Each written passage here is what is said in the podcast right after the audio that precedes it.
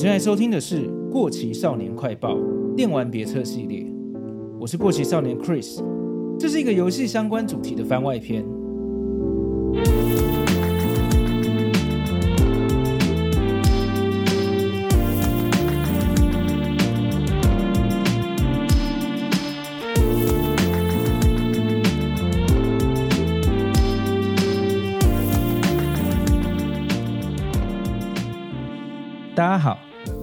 这集是久违的电玩别册系列。之前其实有收到一些听众跟我说，希望多做一点电玩相关的主题的内容。嗯，如果一直都有在听这个节目的话，可能就知道我的更新频率真的很不稳定。然后我又有太多漫画想要分享，所以很久没有更新电玩别册。不过这一次刚好我很期待的一个电玩展，也就是去年第一次举办的 G8 电玩展，终于快要到了。刚好我有个朋友，他跟他的伙伴一起做的游戏，在过几天的 G8 电玩展里面玩得到。所以今天我想要邀请这个开发团队 TB Games 的三位成员来跟大家聊天，那就请你们自我介绍一下吧。哎，大家好，我们是 TB Games，我是哈士奇，我是陈氏。那我是企划，我叫马拉，我是美术 PN。好，那这一次你们在 G8 电玩展里面会展出的游戏是你们最新的游戏，叫做……我们最新游戏叫那个《岛屿铁道局》。英文是 Tales of Transport。目前这个游戏在 Switch 跟 Steam 两个平台上都可以玩得到。嗯，对。那它是一个怎么样的游游戏呢？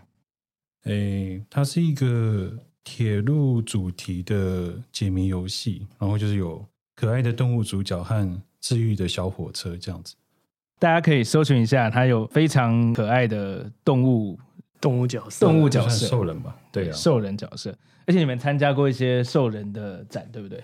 对，我们有参过参加过，应该两三场差不多，都是兽人主题的。对，嗯、像什么 Formosa，还有兽无限。对对啊。好，那这一次在 G 八电玩展上会有一个在一个摊位上玩玩得到，但是好像不是呃一般的参展游戏的摊位，对不对？对，我们是在。呃，这次 GA 电玩展是跟那个雅奇雷就 AG 他们合作，AGI 了，AGI 合作，然后他们的摊位是 SP 二十七，上面可以试玩到，在上面玩得到的是哪一个版本？Steam 还是 Switch？他们好像会，因为他们好像是有卖记记忆卡和 SSD 吧，所以它是有展示 Switch 和 Steam 的两个版本，应该是都有。如果大家有兴趣的话，可以去玩玩看。那我在 Steam 的商店页面上，呃，这个这款《岛屿铁道局》里面，呃的开发人员写了两个团队，一个是你们 KB Games，另外一个是 Poly Poly Games。呃，你们是两个不同的团队吗？那你们又是怎么合作的？就是我们现在是，就其实 KB Games 已经，我们就我们三个，然后我们已经组了大概五六年了。那 Poly Poly Games 是。我们另外一个朋友，他在台湾有注册的法人公司。那我们三个都，诶，离开之前的公司，自己出来做之后，就是想说，没有一个公司其实还是有点麻烦了。不管是要接补助啊，还是要诶发行啊，谈一些合作，什么都很麻烦。所以就是找这个朋友一起合作，然后一起做。那他们就是那个 Poly Poly Games。所以其实讲起来，大家都有参与开发，也有开参与那个发行的事情，对。所以你们各自都之前都还有自己推出的游戏，就是刚好这一次这几款游戏有合作。嗯，对，其实我们都是在这个业界也算是做很久了。那《岛屿铁道局》算是我们第二款合作的游戏，前一款是叫诶《Cube Cross》，它也是解谜游戏。啊，中文叫那个方块库洛斯。哦，其实我也有玩。对，所以你们这两款都是属于益智类型的游戏。对，我们这两款都是很纯的解谜游戏。哦，呃，岛屿铁道局它其实是一个我们想把解谜游戏做更有故事性的发展。那我们就想说，因为我们前一款是做很纯解谜的游戏嘛，如果要很有嗯。故事性发展，我们想以生活周遭的元素为主，所以我们选定了两个主题，一个是铁路，一个是台湾的动物，所以我们把它结合成成在一起，它其实是一个台台湾动物的兽人世界，建筑铁路的一个游戏，这样子。所以它的背景是在台湾。对，他说，呃，它其实是末日后的台湾。哦，这样讲是有点破梗。对，我们其实是有在构思，它其实是有点像是呃千年后或万年后的台湾。它其实是已经破碎成好几个小小的岛屿，然后上面动物就在那边建构自己的社会与世界这样子。那想请问一下，就是美术 PN，就是这是这一款游戏《岛屿铁道局》是你第一次合作吗？还是上一款就就有加入？前面就有，呃，只是因为前面那一款我比较多，就是做那种颜色的配置，那其他我就没有参与到太多这样子。还有界面的设计哦，也是对啊，就是主要色系啊、界面啊这样子。但是这一款的呃里面的兽人角色就都是你设计的？对，就是动物，然后还有中间的过场图 UI 这样子，哎，对，非常可爱。就是这款游戏的，我觉得主打的就是可爱的角色。好，谢谢。玩法的部分，我觉得我已经我已经全破了，所以我觉得有点让我玩起来感觉有点像踩地雷的感觉。他在思考我怎么过这一关的谜题的时候，因为踩地雷其实比较单纯，就是数字跟逻辑思考。但是你们透过铁路排铁路的铁道这件事包装了一下，我觉得更有趣了。其实它其实是一个数理逻辑游戏。那我好奇一下，当初是你们先想到这个玩法，再想到用铁道去包装的吗？呃，这个玩法其实是参考一个呃。有点像是数独的一个游戏，叫做叫做哈希，它其实是一个嗯叫速桥游戏。这个游戏的话，它其实就是嗯把它当做踩地雷与数独去把它融合的一个机制。然后我觉得它其实是蛮适合铁道这个主题去做一个融合，因为它的特色就是你只能盖两条来回的线，那其实就跟我们现实中的铁道是一样的。再来是它还有一些说你要把所有的点都连接在一起，它其实就跟我们铁道的站点的概念是一样的。所以从它的机制面与主题面，我觉得它是可以做紧密的结合。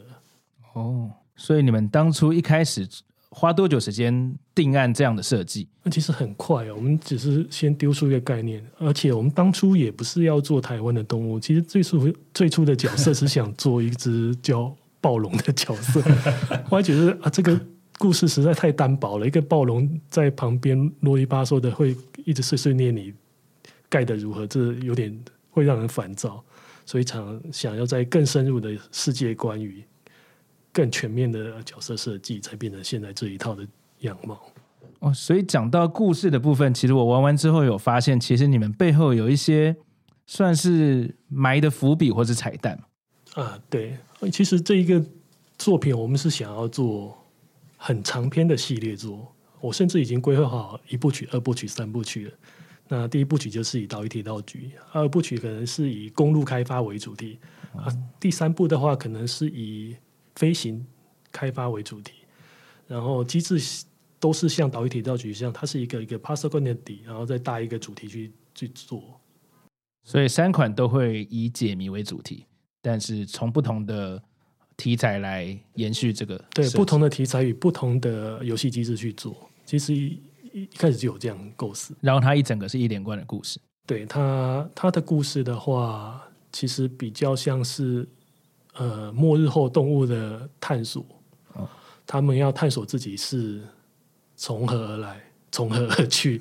其实真的要讲话，还蛮深沉，是很深的一个。但是我尽量把它做活泼一点，嗯，所以感觉不到。但是在最后的一章的主题，你都会感受到它其实有在追寻什么样的神秘的元素在里面。这样子，我玩的过程中其实就是觉得轻松搞笑，但是只是到最后才开始开始觉得，哎，好像事情不太对哦。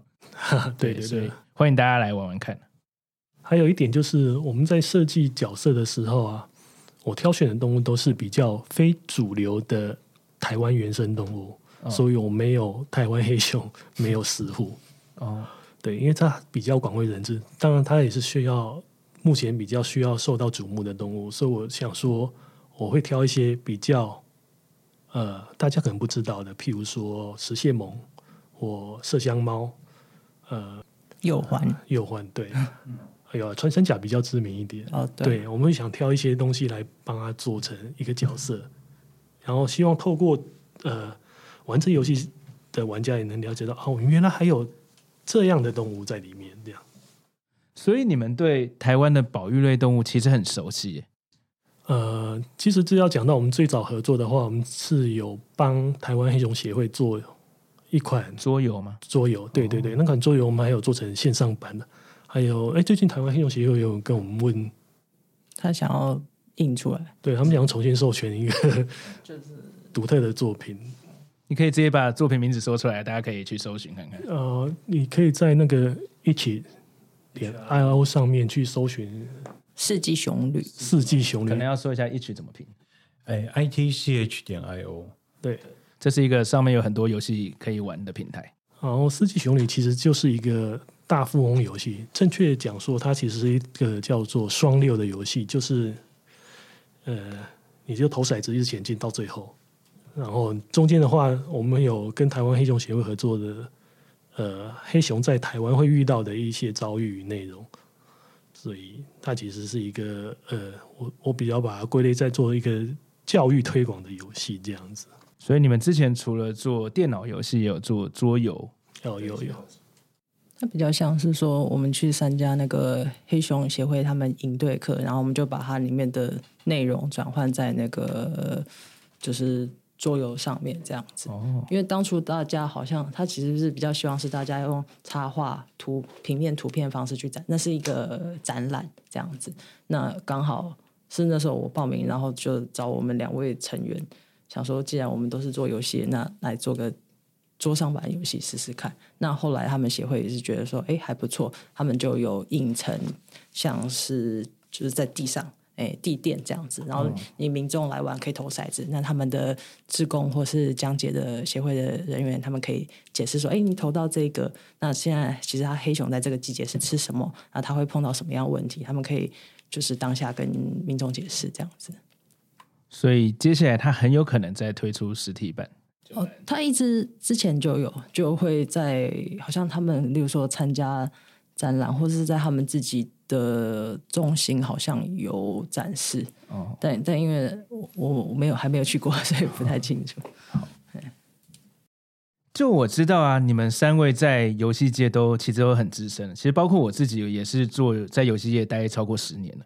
那我觉得在游戏台湾游戏业里面做了十年，还在第一线做游戏，其实蛮难得的。因为我自己有蛮多跟我同时进来的同事，可能已经没有在做游戏。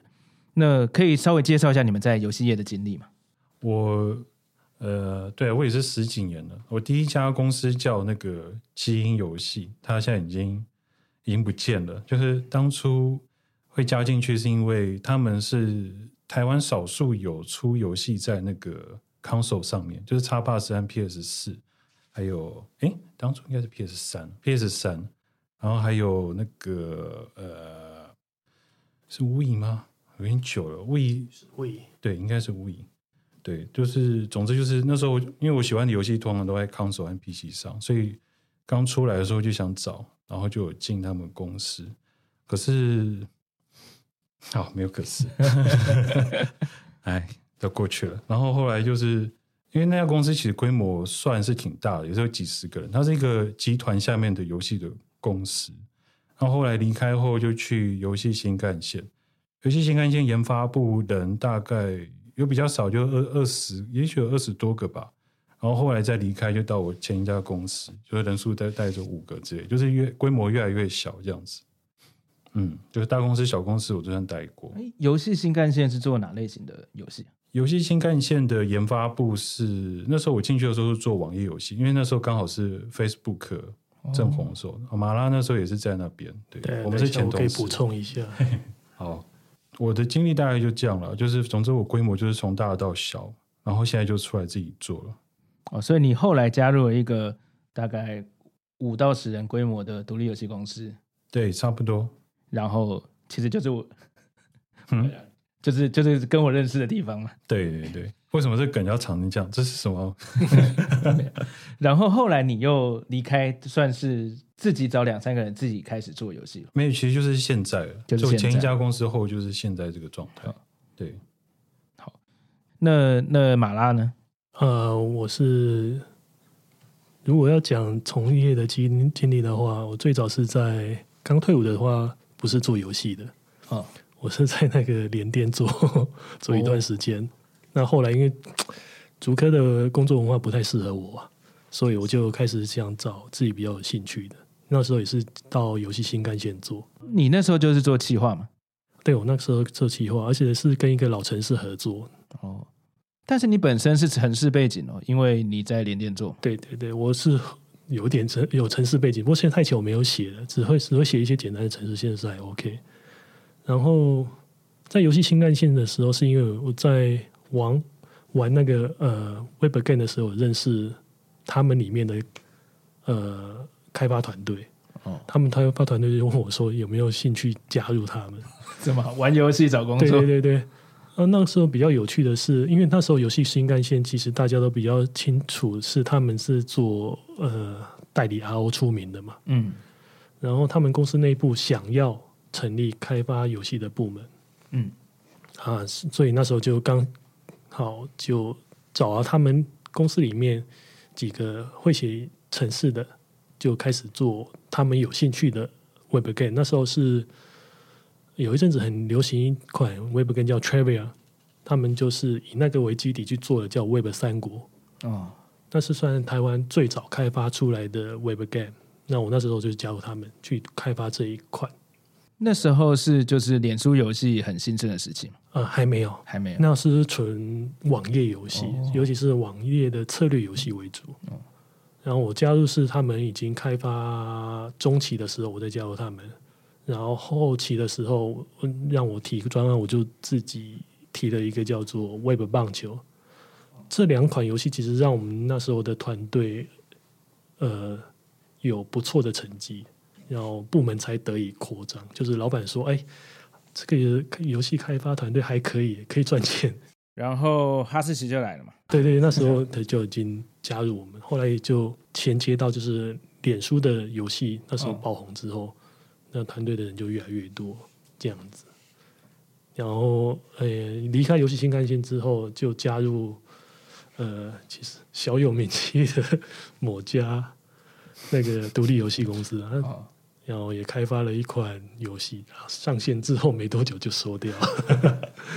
然后就出来后继续就是跟他们一起合作，做一些我们自己比较有兴趣的游戏类型。哦，那 PN 呢？我最早在游戏公司是在乐森，然后乐森以前应该是做代工美术，后来他们也有自己研发这样子。呃，我这边稍微介绍一下，乐声科技是之前台湾很大间的游戏公司之一，他们的美术实力都很厉害，非常多国外有名的大作，像是欧美顽皮狗的《秘境探险》跟《最后生还者》系列。或是日本的 Final Fantasy 系列都有找台湾的乐声科技合作做美术代工，这在游戏破关之后的制作名单上都可以看到。后来二零一六年，因为公司负责人涉嫌炒股被判刑了，乐声内部的人才也分散到台湾游戏界。我合作过很多曾经待过乐声的美术，都非常的厉害。那我那个时候进去，我进去之后是先做 UI，然后那时候做了麻将游戏的 PSP 上的麻将的 UI。然后后来我也就是像刚刚前面有提到那个脸书游戏的时候开始，那脸书游戏做过之后，我还做了参与到 MMORPG，就是在电脑上，然后就离开，那就到刚刚马拉说的那个做一款就结束的游戏公司这样子，哦，对，然后还有在待过。呃，也是美术代工的公司，那家就待的比较短，不像乐生。乐生我应该有到三三年多吧，这样。嗯，然后，哎，那个就后来那家美术代工的时间比较短，然后就变成现在这样子。所以你们三个的经历都待过各种不同模式的公司，包括传比较传统的大型公司，也待过人数比较小的。独立游戏团队，但是你们算是独立游戏团队的员工吗？上一款，嗯、呃，那个 Q 公司吗？对，Q 公司是 你们是同样是是属于员工还是？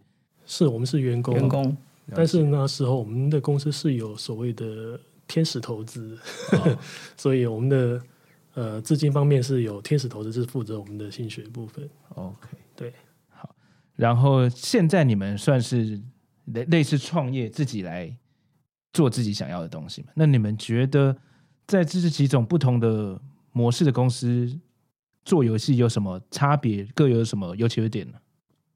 就是什么都要自己来，对啊，从报名什么活动，然后到宣传，然后 po 图，然后要当小编，当小编，对，还有还要自己接外包，想办法活下去，对对对，然后去参展，然后各种都要注意，这样子，嗯。嗯，对，如果是在大公司的话，比如说在游戏新干线的时候。就是我们都会有他们公司内部的营运去负责营运相关的，包含社区那一些，所以以开发团队来说是相对比较轻松，因为我们只要专心做游戏，所以所有对外部分都有别的呃部门去负责。但是这也不代表就是你不需要去顾虑营运那一块东西，因为他们会提一些需求，我们也需要去接他们的需求，再想办法做出符合他们需求的东西。那出来做的时候，虽然自己什么都要弄，也要面对玩家直接的需求，所以对我来说，它其实就是你以前不用顾虑的东西，现在要顾虑的，你的工作负担其实会变大很多。会不会反而在做游戏这件事的时间就变少？呃，其实是会变少的。而且你你会觉得你可以掌握的东西很多，但你要负担的部分也会相对变很多。那像在 Q 公司这样，你是独立游戏的团队，但是是属于他的员工的，比较起来呢？呃，Q 公司跟目前的状态的话，我觉得不会差太多。Q 公司的话，因为那时候我们的呃投资人是相对宽松的，所以我们那时候也做得非常非常的自由。宽松是指不用太用担心，譬如说下个月没有薪水。对对对对对，而且在主题方面他们也没有意见啊，游戏类型方面也没有意见。然后譬如说我们对一些花费他也没有什么意见，所以真的是很佛的一个天使投资。但是跟大公司比起来，就是你们还是需要譬如说自己去参展，必须自己去准备这一次嗯要 demo 给人的的相关所有资讯嘛。对。其实 Q 公司那时候也是要这样子，只是后期的时候我们有在请，就是负责营运的同事来负责这一块，就比较不会自己去要再 cover 这些东西。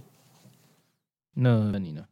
嗯，对，就确实是自己要顾的东西比较多。可是我是觉得，就是从开发的角度来看的话，大公司因为它通常人多嘛，所以它分给你的东西会比较细。你很可能会，你今天是 UI 城市，你可能做了五年，你还是 UI 城市之类的，就是你很难去涉足其他的领域。然后我我是越到小团队，就是前像前前一家在新干线啊，或到呃我前一家就五到十人这样子，你要顾的事情就变多。可是也因为这样，你你可以做的事情也比较多，就会比较有趣啦。对我而言，开发的角度的话。其他部分的话，就是像还要自己接外包过活，这一点就比较不有趣。会觉得自己做会辛苦很多吗？我觉得，其实以我现在的经验来看，从大公司到小公司到现在这样，我是最喜欢现在这样的工作形态。我现在最大的目标是要维持现在的这个工作形工作形态，就是这样自由的创作，然后完全的负责吧，完全的自由嘛，因为。就不管怎么样都自己承担，就这个结果。我是最喜欢现在这样啦，只是就确实是压力也不小，对。但是做的游戏完全就是你自己可以想做的内容，就是对，就是这一点就而且是从头到尾嘛。嗯，就是以前的话，你可能只是一款专专案，只是参与了很小的一部分啊之类的。嗯，我自己的例子啊，我一开始入行是加入了国内一个七八百个员工的大型游戏公司。我做了三年，最受不了的是里面那种有点官僚的文化，那种部门内部做任何决定都需要考量上面会不会同意啊，会不会让考期不好，反而不是优先考虑怎么样才能把游戏做好，怎么样做出有趣的游戏，这让我觉得有点痛苦。而且大公司相对很保守，做决定又很缓慢。我记得在手游刚要开始崛起的时候，我的部门当时要开新的专案，有点想要尝试开发手游，但是花了一两个月跟高层开会讨论，最后的结论是，手游是那些小公司才要做的，我们公司要做的是大作。后来我离开后不到一年，台湾全部的大公司都在做手游了。后来我换到一间小公司，我有感受到小公司的那种轻便感。我想做什么尝试，马上就可以行动。这是大公司跟小公司我觉得差别最大的地方。最后我就加入了哈士奇的上间公司，算是一个国外的独立游戏团队。以目前的状态来说，我是小型的独立游戏团队的员工。我觉得独立游戏团队的员工其实也是员工的一种，所以你不一定会做到自己超级喜欢的游戏。以我自己当例子的话，我的上一款游戏跟目前正在进行的专都不是我自己会平常会玩的游戏的类型，但是我在我负责的部分，我会找到一些我有兴趣的东西，譬如说现在这个专案它可能打算要做复古的卡通渲染的东西，我就就会觉得去研究他怎么做是蛮有趣的。但是如果我现在说我不要做这类型的公，我不要在这边的公司做，我要自己去创业做的话，我觉得对我最大的挑战就是。我没有办法有够足够稳定的薪水嘛？对，加上我现在有有小孩有家人，对，这其实是很现实的一个问题。对，那以你们度过度过这个坎，度过这个的决定是是什么呢？呃，我个人的话是，其实我大概那时候出来之前有想象过那个冲击应该很大，只是我这可能就是有时候决定了就是不管，就是先做，头洗了就洗了这样子。我记得当初，当我的最后一个稳定薪水没有入款之后，我就马上陷入一种很焦虑，对，马上焦虑下来，因为那个稳定薪水和不稳定状态真的是差太多，而且你又不像，因为像之前找工作的时候，你可能一两个月没有薪水，你只是你知道那是过渡期嘛，你直接接下来就会找公司，可接下来就是完全就是就自己这样看着办。我们之前。呃，之前因为我们也出来做了几年了，之前惨的时候，其实也有在想，其实一零四履历都填到一半的那种感觉，想说哇，会不会到此为止了？然后可能就是突然间运气还不错，又有一两个案子，然后然后又走到今天这样，就真的是很不稳定了，这个压力是真的不小。所以对像像你现在有家室，其实我也很难推荐你说出来自己做游戏啊，干嘛的这样子。觉得各自就找到适合自己的方式吧。那那你们呢？你们当初有很很犹豫要不要做这个决定吗？其实是是有的，不过我是有先找好，就是说我自己的收入来源跟做游戏这边，我要找一个平衡点。哦，对啊，所以我做游戏之余，我还是有去呃，比如说我是回我老家去帮忙一些事情。来维持我的生计，对，维持我的基本生计。那其实没有到很多，但是至少那维持生计可以让我有时间跟收入去 cover 我继续做游戏这一块。这个是我觉得对我来说是比较幸运的，因为我知道很多人要跳下来去自己做游戏这一块，他其实就面临到他开发的时间他是没有收入的。嗯他要想办法赶快把游戏做完，但是这时候就面临到一个问题：你赶快把游戏做完的时候，那个品质又会没办法顾及。嗯，所以当他没办法顾及好品质，又想又有生活压力的时候，那个作品都会变得我怎么说呢？就有点会 赶上架的感觉。哦，那赶上架了之后，他又因为瑕疵感太重了，所以他又没办法受到欢迎，所以会变成一个恶性循环。对，所以我觉得就是你必须要先找好收入与创作的平衡。我觉得是最目前，如果是你像我们这样子很纯的独立游戏来说，是一个蛮重要的，嗯，必须思考的一个重点。嗯，哦，我的话，因为我自己好像诶跟做游戏的时候差不多，开始就有在画漫画，然后也有。漫画插画的工作这样子，那我我我就比较没有规划，我就是走一步算一步吧，这样子。哎，那你要不要介绍一下你 你，你的漫画？因为毕竟我也是一个漫画节目。对，漫画我现在比较稳定在画的是有两个，一个是在那个那个沙西吗？还是？哎，对他们现在搬到了 C 城 C 吧，那个 Opus 的地球计划，那时候就是跟非常厉害的呃游戏公司 Psychono 他们合作的。那他也是，他有改编成轻小说，是月亮熊老师写的。那就我我也很荣幸，也也不知道怎么的，反正就是接到，然后就开始画起来。画那这个 Opus 这个游戏的漫画版，对他，不过他应该其实是从他的小说版再来做改编这样子。那现在还在画，对我还在赶稿。那另外目前好像已经有两画了吗？他其实那个应该说已经有一本已经出书了。那现在他搬过来，他再把第一节东的部内容再重新连载。那我现在在画第二集的部分，这样子。他应该会之后会就是接着接着连载这样上架这样子。那另外就是有帮诶也不是这样，就是合作跟大安森林公园还有台湾猛禽研究会的凤头苍鹰漫画。它是每个月一篇这样子，那也是现在有继续画当中。它就是比较偏台湾的鸟类为主这样子，也是在西城西哦，没有，它的话就是在他们那两个单位的 F F B 上哦，叫做什么？就是让大家可以看一下。它 哎呀，我们好像也没有固定名字，因为一开始就是就是像是一个网页呃凤头苍鹰的专栏这样子。好。那你觉得不同游戏公司的类型做起来什么差别跟优缺点？以前在大公司，因为可能我美术的部分比较单纯，就是主管说了算就算。那诶，企划说 OK 就 OK，那美术主管说 OK 就 OK 这样子。但是现在你就是主管，对，我自己管自己，因为我的同事们他们都非常的呃放纵我这样子，他们他们都不会管我要画什么，对，就是都好。那但可是就变成说，会是你自己检视自己说啊，我还有哪边不够，这样不足，那是不是要再去学习什么，或是看看哎别人的游戏是怎么做的？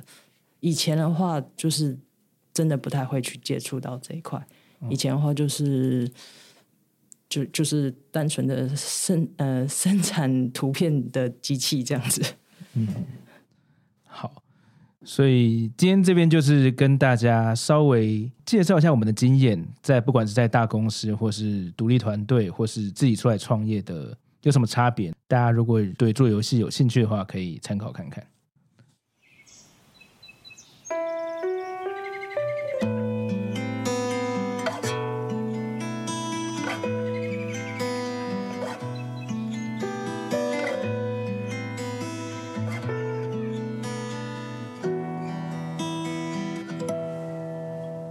接下来我想要讨论一个最近独立游戏界的一个热门话题，就是呃，美国有一个奖游戏奖项叫做 TGA The Game Awards，号称是游戏界的奥斯卡奖。那今年的入围名单前阵子出来，但后续在网络上有一些讨论，认为这个名单有点争议。就是入围最佳独立游戏的《潜水夫戴夫》这款今年很有讨论度的游戏，被一部分的认为它不应该算是独立游戏。那这个争议的点在于，潜水夫戴夫他确实是一个小团队，叫做 Mintrocket 制作的。但是呢，这个小团队是一个超级大的韩国游戏发行商 Nexon 的子公司，所以有一部分的人认为，这种背后有巨大的资金资源的团队，不能算是独立游戏开发团队。这个争议的源头，其实在于“独立游戏”这四个字一直都没有一个很明确，大家都公认就是这样的定义。有些人说是团队规模不能太大，要多少人以内才算独立游戏？也有人说公司的资金不能超过多少钱才能叫做独立游戏，或是不能拿别人的钱来开发才叫做独立游戏。还有一派是说，独立开发的团队要有所谓的独立精神，可以不受外部的影响做自己想做的游戏。那今天我觉得这个题目本来就不会有一个共识，但是我想要问你们各自，你们现在都是在做独立游戏吗？你们自己心目中什么样的游戏才叫做独立游戏？也就是说，你们觉得独立游戏的定义是什么？我觉得独立游戏对我而言，对我而言比较大的程度可能是独立精神的那个部分，就是他今天做这款游戏，他到底有多少？就是开发第一个是开发者，他们有多少有发自内心的觉得我想要这样做的这个想法和这个精神。所以像，因为我观察。Dev 这款游戏，它里面很多表现不太像是一般三 A 游戏会会做的。就他们如果有钱的话，他们不太会把钱花在这种地方。对我而言，我会觉得它算是一个看起来啦，就是看起来像是一个有有金主的很大的独立游戏这样的感觉。我觉得它对在我心中还是算独立游戏，只是就我知道现在。大众讲到独立游戏，可能想到的是小团队和经费不足。所以今天如果说，不过 TGA 我不知道他们是自己报名还是是主审吧选出来。嗯，TGA 不是团队自己报名，是选出来一群评审团去提名的。OK，那这样的话，其实就问题，我觉得可能不在 Dave，就是今天有争议这件事不在 Dave 这这款游戏是评审他们自己这样子共同做出的决定嘛？就是我想讲的是，先一款。如果是像这样子，我我我有个雄厚的金主，然后支支援我去做游戏的话，我不一定会想要去报独立游戏的奖项。就是对我而言，我拿到或是我没有拿到，我被提名，他对我的那个，对我们游戏不一定会是加分，或是扣分。对，就我可能会报别的奖奖项了，也许是最佳美术啊、最佳玩法啊，或是什么。那个他们游戏大奖之类的，不过今天应该听起来不太像是这样的 case。不过有一个题外话，就是这个团队呢，他们自己认为自己不是独立游戏，就是哦，那听起来好像有点符合我刚讲这样的感觉嘛，就是他们觉得没有必要，没有必要贴上这个标签了，就是没有必要叫自己是独立游戏。所以呃，关于 TGA 的争议，争议的点是在评审团、主办单位跟其他觉得。反对的玩家之间的，但是还是先以你自己的感觉，像你就会觉得《潜水夫大夫》对你来说算是蛮有独立精神的游戏。对，它对我而言算是算是肯定有独立精神的游戏，没有错。所以对你来说，是不是独立游戏最重要是有没有这个独立精神？对，不过真的是精神这种东西真的很不太容易看出来。自由行政，对啊，是有点像。那马拉呢？呃，如果要我说的话。我觉得它不是独立游戏，我我会把它定位就是我就所谓的 third party 游戏，第三方。对，它其实是呃依附在一个很大的公司下面的第三方的工作室是开发的游戏。我举一个例子，像一般所谓的第三方游戏，譬如说 Sony 这个 Sony 有很多独占在 Sony 主机的游戏。对对对就是所谓的第三方游戏嘛，比如说什么 Santa Monica Studio 那一个，或者什么 Naughty Dog。呃，举一个有几个游戏的例子，譬如说战神啊，对对对，最后生还者、秘境探险这些，对，是所谓的第三方游戏公司。对，因为他们来说，他们的主要资金还是以，譬如说 Sony 这些公司的支持支持为主。那潜水服 David 这这款游戏的话，我觉得他们类型会比较像这样子，因为独立游戏它其实是一个非常非常模糊的一个一个名词。除了刚刚哈士奇讲的说所谓独立的精神之外，我觉得制作规模也是需要考量的一个部分，因为制作规模化，会相对影响到你能开发资源与开发能量的大小。这时候，我觉得在有限的资源以及有限的能量上去。做出想要的题材，我我会定义是这样的规模才叫做独立游戏。它其实是有一个有一个限制在里面。所以你觉得独立游戏不能有无限的资源呢？我觉得不能有无限的资源。我觉得有无限的资源的话，其实你就可以做出三 A 游戏。对，你就可以做出三 A。但是这个前提是会有人认为三 A 游戏跟独立游戏不能是有重叠的部分。我觉得会有重叠，但是那个重叠是会有一个很模糊的界限。哦，讲到这个，因为前几天呃，TGA 的主办单位有针对这个事情，就在昨天还是前天有针对这个事情回复嘛。他说，呃，潜水夫戴夫会入围最佳独立游戏是评审团认为是的。他因为他觉得，因为目前独立游戏没有明确的定义，所以有些人觉得是，有些人不是。那既然呃这个奖项是由评审团决定，所以他们觉得是，他就。不会觉得这样是不对的。那他还举了一个例子，譬如说，呃，《博德之门三》跟小岛秀夫的《死亡搁浅》，死亡搁浅也是有争议，说它到底算不算是独立游戏？啊，对。那《死亡搁浅》它算是三 A 级游戏吗？但是你们认为它是独立游戏吗？我认为不是。你认为不？那死亡搁浅，我觉得对我而言它不是，啊因为很明显是小岛想要这游戏，对他只可能只有对他这个人个人而言是独立游戏吧，就对他下面的员工而言，他们都是听小岛要什么然后去做啊，那就是跟我在大公司的时候其实是一样的情况嘛。对啊，所以，但是你在小的独立游戏团队的时候呢？我在我一我一直到我出来之前都对啊，都是听我老板的话。不过我 不过公司规模越来越小，但是你做的是独立游戏吗？你对，我做的是。像我前一家好了五到十人，我那时候还是有参与。还是算有参与游戏开发的部分了，就是虽然我是城市，可是我还是会跟我我们制作人讲说，哎，我觉得这边玩起来可能比较顺啊，什么什么之类的。就算大方向我可能没办法控制了，可是实际上怎么做和细节，我还是有一定的那个把握度啊。这就是所谓你所谓的独立游戏的精神，是有你的精神在就是说我有参与，我有真的参与这件事，而且是算是怎么讲嘞？算是自己也是认可的做法吧，这样就是我我有这个有点像讨价还价的这种感觉，所以所以我们现在是预设小岛秀夫底下的员工没有这样子的参与度了。我觉得不可能有啊，他的因为规模太大，他的游戏的个人色彩很强啊，好，就是他不太可能下面还会有太多参与的空间。当然也考虑到规模啦，他规模一大的话，应该很难每个人都有参与嘛。所以回到《死亡搁浅》算不算独立游戏这件事？我看不管是在巴哈底下讨论，或是呃 PTT 底下讨论，大家都认为《死亡搁浅》怎么可能是独立游戏？嗯，大家都觉得人家乱讲，或者包括针对 TGA 这个主办人的回应，都觉得是 bullshit 嘛。但是小岛秀夫曾经在一个法米通的访问上说，《死亡搁浅》是独立游戏。他他说的也没错啊，像我刚刚讲的一样，对他来说，对 这款是他的独立游戏啊，所以其实就是独立游戏的定义就是各自表述嘛，可能对他来说是，对其他人来说不是了。对啊，是这样吧？各自表述也是一个独立游戏的精神，没错，我不干涉你的这个，对，对我觉得是一个很好的结论。对，你认为是就是，嗯，啊，大家也可以认为你是不是？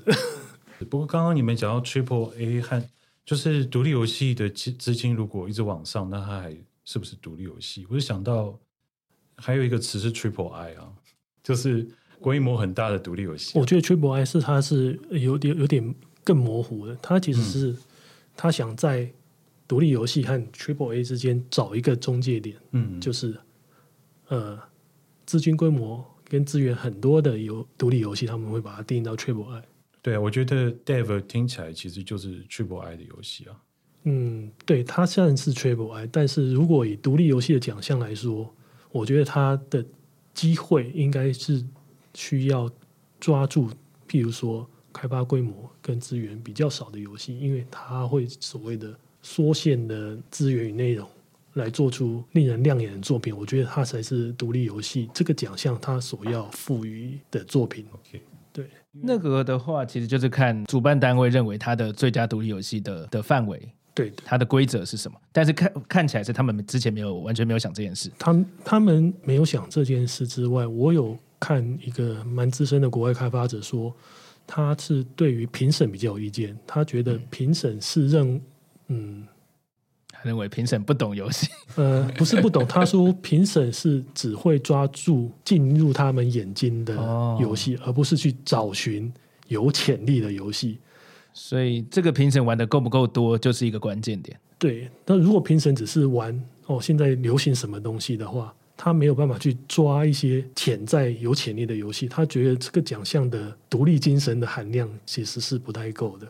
这个我是我蛮同意这一点，因为如果只是抓。你进入你眼睛的一个游戏的话，那其实它就是主流游戏的奖项了，而不是比较偏独立精神的游戏在。哦，不过这个 TGA 它应该算是一个主流游戏奖项，只是它底下有一个项目是独立游戏，就是、啊、对，对对。然后我印象它的评审团可能有很大一部分是游戏媒体，对，游戏从业人员，对对对对对，对，所以他们比。比较多接触的是比较大型主流游戏，可能也是比较有可能。对，不过是说，如果我要找独立游戏，我也不会去看 TGA，就是。哦，对，哎，你可以介绍几个独立游戏的奖项啊？比如说像 IGF 嘛，IGF 在我心中才是独立游戏的大奖啊。对，那个它叫 Indie Game Fest Fest Festival，对对对，OK，它是在每年的什么时候？呃，我有点忘了，我都是他他出来后我才去看的、啊，就是一个一个看这样。好，不过真的独立游戏很多管道可以介绍，因为独立游戏数量还挺多的，嗯、我也觉得 TGA 不太可能会包过了。对，okay. 所以我觉得结论还是。我自己也觉得是有没有独立游戏的精神是最重要。那看起来独立游戏的精神就是我们今天的结论就是各自表示了。对，没错，是各自自己觉得是就是尊尊重了。甚至还有一派是好玩的游戏才是独立游戏啊，哦、或是 pick 那个一定要 pixel 的才是独立游戏啊。哎，那很多人对独立游戏的定义是说我要有很创很有创意的玩法，他认为独立游戏就是很有创意的游戏。那难道？独立游戏团队不能做很商业的的东西吗？可以啊，可以，我觉得可以。所以完全没有完全没有创意，完全没有创意也可以，也是可以。因为我觉得现在很多独立游戏，它其实也是也是 没有创意，危险吧？也。不是不是没有创意，其实说，我觉得创意这种东西是见仁见智的。譬如说，因为我们在业界待了很久，我们接触的游戏也很多。我们可以在很多的游戏里面找到哦，它其实是原型是某款游戏的，嗯。嗯，但对它的受众、它的玩家来说，它都是 only one，他觉得哦，我在这个游戏里面玩到这个玩法、这个机制，好好有创意，嗯、对他的受众来说是有创意的，嗯。嗯，但如果对一个很资深或玩很多的玩家，他就觉得啊，这个东西我在某某游戏玩过，它不算是有创意的。所以那个创意，我觉得是很见仁见智的原因。根据个人的经验，对对对，那个实际上非常依靠个人经验的东西。嗯，所以我不不认为要有非常有创意的游戏才算独立游戏，原因就是因为这样子，因为每个人的人生经验不一样，每个人玩游戏经验也不一样，所以那个创意其实是很见仁见智的。嗯，而且其实独立游戏也是独立游戏也是有很很常会看到一些跟风的那个啦，就是像。幸存者系列，对啊，对对，现在幸存者正红嘛。那呃，我看还有什么？还有杀戮尖杀戮尖塔系列也很多。对啊，这种卡牌式的 deck building 啊，或是 Castlevania，哎，应该叫 Metro Metroidvania 啊，没有，就是恶魔城那一类的。哦，对对对对，那种也是很红的一个类型。嗯，它还是有一些会想要去，这算是跟风吗？没，反正就是比较红、比较红的类型了。嗯，如果要以比较肤浅定义来说，就是呃，独立游戏可能就是说独立于主流之外的游戏。嗯，他可能会说哦，我不要跟主流题材走，但这其实是非常难的一件事情。对呀、啊，你你销售一个商品，你必须还是要靠拢一些主流。你走太非主流的话，会面临到你的受众太小，然后你就活不下去。对，你会活不下去，这是是是有点现实的。所以我觉得主。独立游戏要做到非常非主流是有点困难的事情，因为我玩过非常非常非主流游戏，那个受众实在小的非常非常可怜。但是独立游戏团队要挑战主流游戏的玩法，其实也很难。对，这很难，就是因为背后的资源又不一样啊。对，这又回回归到我们刚刚讲的，所以独立游戏跟非独立游戏资源的多寡，就是会影响到你能做出的东西的多寡。所以为什么我觉得独立游戏它其实资源还有呃规模是要有缩限的。这个拿来当做一个定义是会比较好的，因为那如果我要做很主流的，那我之前也是很主流的，那我其实就是一套主力主流的游戏了。嗯，所以你们的那个 Q 公司做的其实算是主流的玩法，对不对？嗯，对，我们其实那，那这算是独立游戏吗？我其实我那时候不觉得我们是独立游戏公司。好。虽然我们那 Q 公司的第一款游戏是独立游戏，哦，第第一款游戏我还没有加入，第一款游戏就是我老板和我两个老板自己做的。哦，但是我加入的时候，我老板那时候很明确的就说他希望做主流的游戏，哦，就是有独立游戏风格的主流游戏，包含机制、还有设计，还有呃所要做的那种呃迎合市场导向的氛围。那绝对都不是独立游戏，所以那时候是我们是想做主流游戏。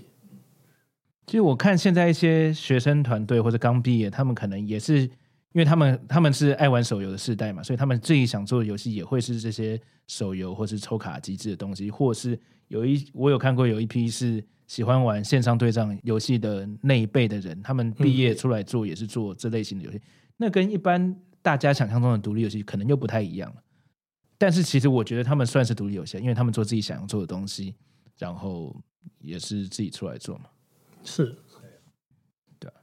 那相对的，他的竞争者也多啊。因为假如这个是就一堆人都做同个风格的话，嗯，同类型其实为什么那么多同类型？另外一个点就是演算法其实也比较容易浮出来。就是这里跟马拉刚讲，就是如果我今天做游戏太特别，我甚至没有办法给它贴上什么标签，就是不管是刚刚讲的恶魔城啊，或是 roguelike 啊的标签的话。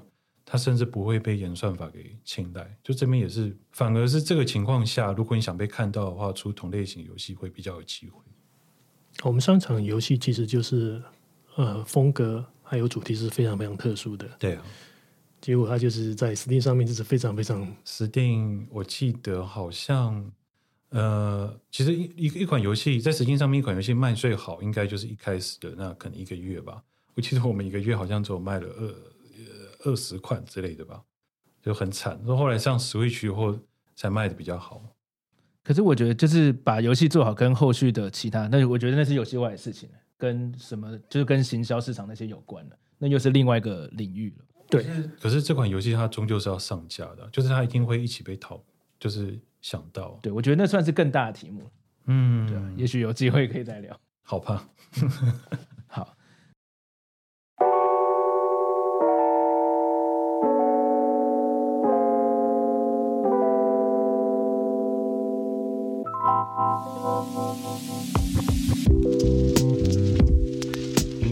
那最后的话，你们有什么建议想给想要进游戏业的年轻人吗？快逃啊！进进游戏业还是做独，就是像我们这样子做。我觉得进游戏业好，然后当然也可以包括独立游戏或是大公司。不过进游戏业，我们现在的我们当初的经验，现在真的还可以套用吗？因为现在现在还有多少像当初那样的？机会就是大公司，然后可能做 console。对，我觉得时代是有点不一样。对啊，应该比较少了吧？那就是做游戏或是做独立游戏。哎，我觉得，我觉得游戏业真的是一个很很浪漫的行业啊。可是，尤其是在台湾，台湾，我觉得这个环境比起，就是人家常说国外的薪水是台湾的一倍嘛，那游戏业的薪水又是可能软体业的在一半。也就是说，国外做软体的可能是你台湾做游戏薪水的可能四倍，搞不好这样讲有点夸张，可是大概概念是那个样子。所以我觉得，如果今天真的要进游戏业的话，可能要想清楚说，你你是不是你是不是像我们这样子想要做你自己的游戏？因为如果你是想要做像像这样子做自己的独立游戏的话，你终究可能会。面临就是我们当初的选择题，就是你会你要嘛，要是找一群志同道合的人出来做啊，或是你要怎么样顾好你的那个生计，那个平衡其实还挺重要的。就是对我而言啦，如果是给当初的自己建议的话，那个想要进游戏业的自己的话，我就会问他说：“你你你这十多年来的薪水，可能只是刚好让你的支出打平，那你之后会不会要想办法走上就是我现在这种？”自己去接案子啊，然后想办法，就是希望有有一天游戏可以让我们不用再接案子，这样子去过日子。这这些事情要想清楚。对，好像小小太沉重了吗？没有，可是这个生活形态是我目前我觉得最喜欢，还是蛮享受的。对啊，我很享受现在的状态，确实是不不简单啊，确实是不简单。想清楚去做吧，是这样。那马拉呢？呃，我会觉得就是你真的想做游戏的话，你先去。大公司，比如说，但是现在，呃，台湾的开发公司已经越来越少了。对啊，哦，对，呃，大部分都是做博弈游戏。对，即便做博弈游戏也可以。我觉得你先去这家这些公司去磨练一些基本，技能，对，基本上的技能。然后你在工作的时候，你一定会对自己的作品跟自己想要做的东西会会有点。越来越清楚，对，你会有想法，你可以私下去做。我觉得你真正要做游戏的话，可以在私下去磨练你自己的一些你想要做的，呃，游戏更搞清楚自己想要的是什么。对对对，然后至少你在大公司的时候，你还有一份稳定的收入，嗯，来支撑你做自己游戏的资源。这样，嗯，等你觉得差不多之后，你就可以自己出来做自完全自己的独立游戏。这样子，我觉得这是一个比较好的方式。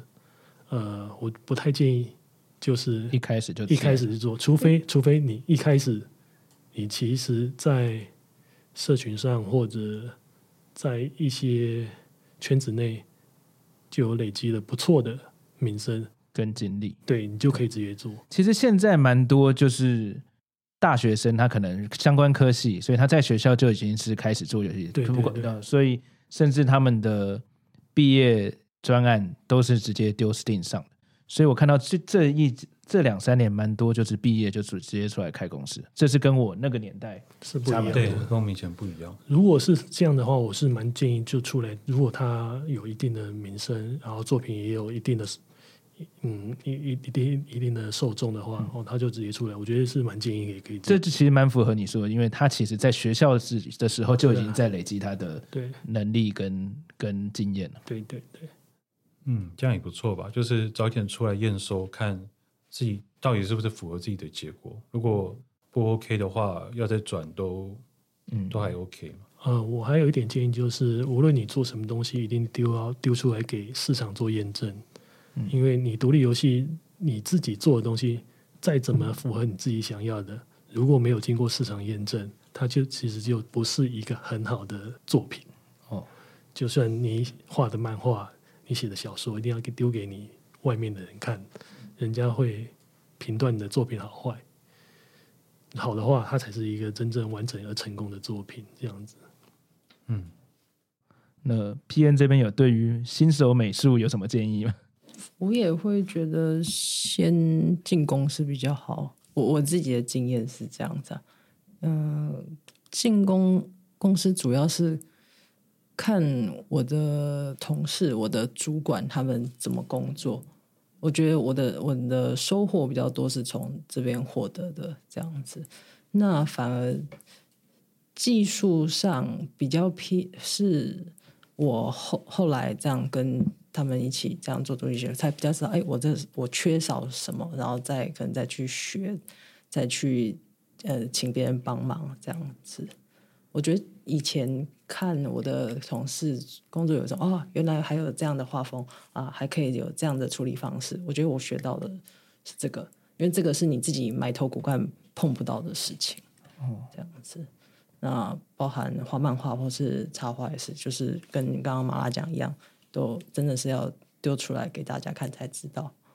哎，就而且不要哎，不要一直讲究要做到多好多漂亮，要。总而言之，就先上再说。对，最最小可行性的产品嘛。对，对，就是你觉得做到一个有一个完成度，先试试看。更何况现在社群媒体这么发达，对，大家都大家都可以给你意见。对啊，我觉得现在做游戏真的比我们当初真的是方便很多，不管是工具或是资源、嗯、或者什么，嗯，挺好的。我第一第一家公司还在用那个 Gamebryo，就是。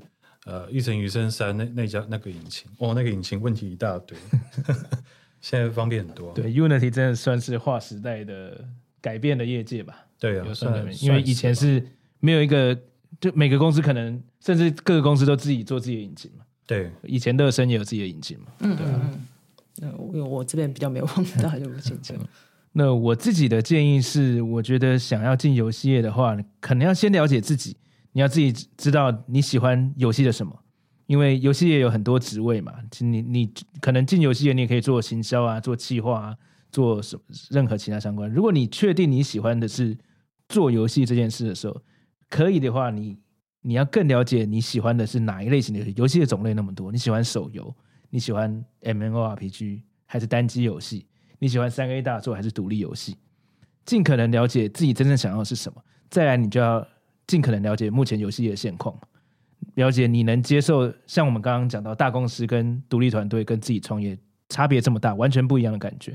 那如果你能提前知道这些东西，你不要我想要做一个有我自己的灵魂游戏，结果你跑去大公司，然后一直靠背，那那是没办法。有可能。但是有些人，你你能知道，你虽然你现在没有办法做你自己想做的，但是你在这边你可以学习到很多。甚至其实我以前也有在超过八百人以上的公司嘛，然后那那时候我们疯狂加班，超级累。但是那时候我的同事到现在还是有点革命情感了。其实同事感情感情蛮好的，对。所以你要能知道目前现在有哪些公司的类型。不要是你想要做研发，却进代理，现在专门代理游戏之类的。再来就是知道这些东西，了够了解自己，够了解现在的游戏公司，那就是努力累积自己的经验跟能力嘛。真的在这个时代想要做游戏是很幸运的，一个人在家看 YouTube 学习都可以，用 Unity 都可以做出一些可以让人玩的东西，所以。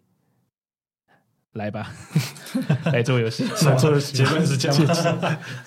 其实有，我记得有几个年代，这种讲游戏业的的标题都是千万不要来。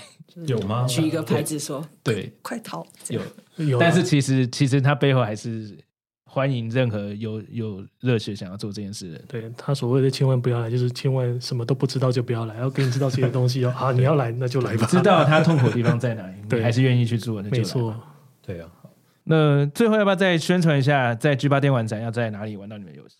诶，我们会在 SP 二十七这个摊位，就雅奇雷的摊位上面，然后有 Switch 跟 Steam 版本的《岛屿铁道局》对，对，或是或是如果嫌麻烦的话，也可以直接到 Steam 和 Switch 上面就买，这样子是最快。